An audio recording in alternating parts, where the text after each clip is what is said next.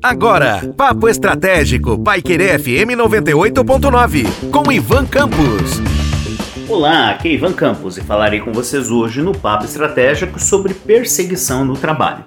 Existem dois tipos de perseguição: aquela declarada que envolve então ações ou atitudes, seja dos seus colegas de trabalho ou eventualmente dos seus superiores hierárquicos em relação a você, ou a não declarada, que também está relacionada aos colegas ou superiores hierárquicos em relação à sua empresa ou local onde você trabalha, mas que envolve então ações indiretas propriamente dita a fritura ou então o isolamento no trabalho. Os dois tipos de perseguição estão muito ligadas também a aspectos que envolvem o assédio moral, que nós já discutimos anteriormente, e também, naturalmente, a outras instâncias, talvez um pouco mais graves, como até mesmo o assédio sexual, que também já foi discutido anteriormente por nós aqui neste podcast. Nesse sentido, é importante que você esteja atento ou atenta às circunstâncias relacionadas à sua rotina de trabalho, atividades que você exerce no dia a dia e, eventualmente, comportamentos das pessoas ao seu redor. Isso não significa que nós devemos ficar paranoicos. Também não significa que nós devemos levantar um escudo protetor ou então uma redoma ao nosso redor. Afinal de contas, nem tudo que acontece dentro da empresa é perseguição, certo? Mas nós precisamos estar atento, então, atentos às situações e circunstâncias, principalmente aquelas que nos fazem sentir mal. Então, por exemplo, quando você é deixado de lado nos grupos sociais dentro da empresa, ou quando você começa a ouvir comentários ou situações indiretas que estejam relacionadas a você, ou quando alguém delega, seja no caso um superior imediato ou até mesmo em níveis superiores, atividades que sejam extremamente complexas, com prazos extremamente curtos, com nível de dificuldade alto, sem dar-lhe o devido suporte para que você possa cumprir aquela tarefa. Consequentemente, isso estaria colocando você numa situação de cheque, e aí, por conseguinte, pode vir a fritar você dentro do seu trabalho. Ou então, quando você eventualmente identifica um comportamento anormal,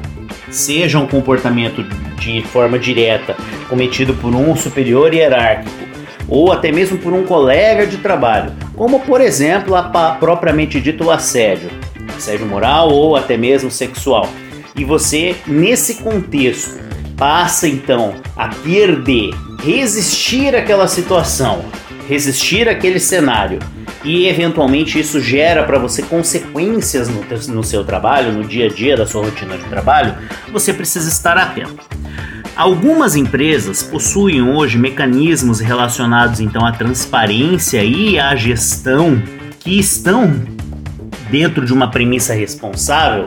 é, voltados a preservar não só a integridade dos seus colaboradores, e aí a gente está falando da integridade física, moral, é, sexual e até mesmo, no caso, a saúde mental, mas também para que a empresa possa prevenir-se relacionado a eventuais processos trabalhistas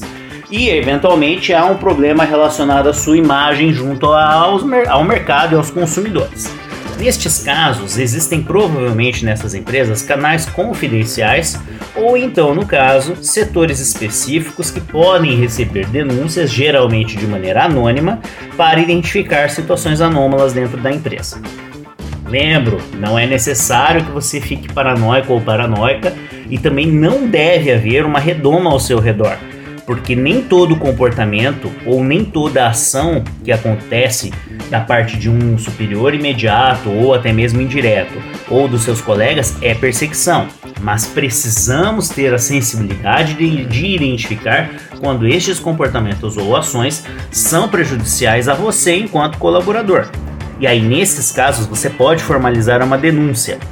diretamente em relação àquela pessoa que está cometendo o ato, ou então, no caso, de maneira indireta, para que exista então uma investigação e esta possa analisar os comportamentos coletivos dentro da organização da empresa, para que então você tenha condições de precaver, se prevenir-se e se proteger. Em relação às empresas que não possuem tais mecanismos, que não tem lá um canal confidencial para que você possa fazer denúncias, ou eventualmente não possui uma política de transparência e de cuidados com relação a estas circunstâncias que nós conversamos. Nesses casos, você precisa entender até que ponto e em quem você pode confiar para compartilhar a situação e até mesmo né, identificar até que ponto vale a pena continuar trabalhando naquela empresa. Afinal de contas, se isso está te fazendo mal e se você não está conseguindo mais ter ali o controle da situação e até mesmo da sua saúde mental e emocional, você precisa compreender até que ponto vale permanecer trabalhando naquele local. E no caso de uma empresa em que o superior imediato, o chefe, o proprietário é a pessoa responsável por essa circunstância, de fato você precisa então tomar uma atitude ou então procurando o Ministério Público do Trabalho, se for uma situação um tanto quanto grave, ou tomando a atitude então de buscar um novo caminho na sua vida profissional. Para isso é necessário que você possa não apenas se proteger e se prevenir, mas também ter ali um plano B, um plano C ou um plano D, dependendo da circunstância. Afinal de contas, nós estamos vivendo um momento de crise econômica e estamos também observando que existe uma certa escassez de postos de trabalho em determinadas áreas. Fica a reflexão, um forte abraço e até a próxima. Você ouviu Papo Estratégico, Paiquerê FM 98.9, com Ivan Campos.